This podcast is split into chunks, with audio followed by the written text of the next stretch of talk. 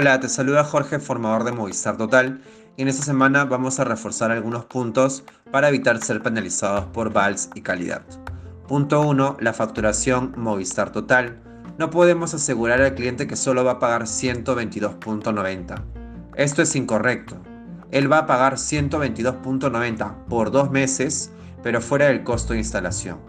Esa frase tiene que decirse sí o sí, fuera del costo de instalación si no, el cliente se irá con la idea de que es un pago fijo y es motivo de penalización. Punto 2. Add from MT. Si el cliente va a realizar el pago de 120 soles para la instalación, tienes que fidelizar. Si bien tiene hasta 4 días para que realice el pago, tienes que convencerlo de que lo pague cuanto antes, para que la instalación se ejecute ni bien pague en 5 días hábiles.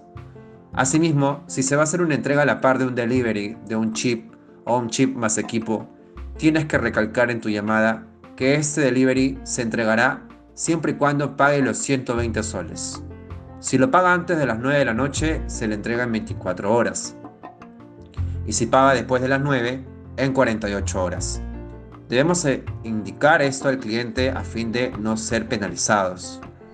Tambo. Su horario de atención es de lunes a sábado de 6 y cuarto a 6 pm de la tarde. Es importante que esta modalidad de recojo se efectúe cuando hayas pedido hasta dos direcciones de entrega para el chip del cliente y que sean zonas rojas.